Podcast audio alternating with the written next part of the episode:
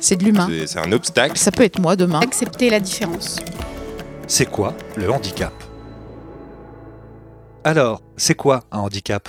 Tout le monde est plutôt d'accord pour dire qu'être handicapé, c'est être dans l'incapacité d'interagir pleinement avec son environnement à cause d'une déficience, c'est-à-dire d'une altération importante et durable d'une fonction physique ou intellectuelle.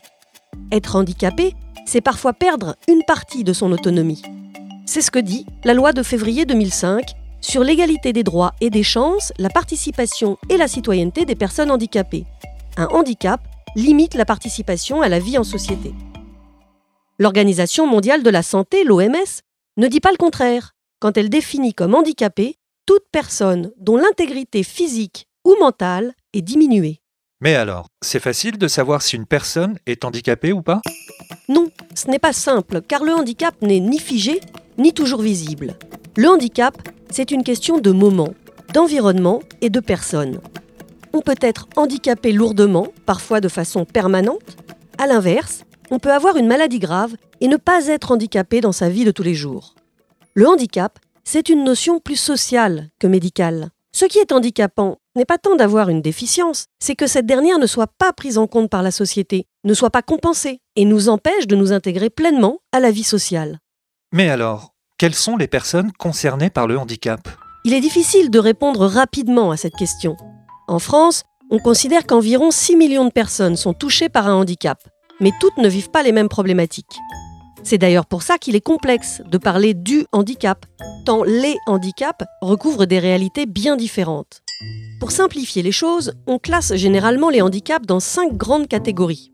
Le handicap moteur, comme les personnes en fauteuil roulant ou qui ont subi une amputation. Le handicap sensoriel, c'est-à-dire les troubles visuels ou auditifs. Le handicap psychique, qui regroupe les personnes atteintes de pathologies qui perturbent leur santé mentale. Le handicap mental, c'est-à-dire les déficiences intellectuelles comme la trisomie 21. Et les maladies chroniques invalidantes, qui représentent une grande partie des handicaps, avec des maladies comme la sclérose en plaques, le cancer ou le diabète. Gardez en tête que 80% des handicaps ne sont pas visibles. Si vous identifiez facilement certains handicaps, sachez que vous ignorez sûrement la grande majorité des personnes handicapées qui vous entourent. Et que faut-il dire quand on parle de personnes avec un handicap? On parle de personnes handicapées ou de personnes en situation de handicap.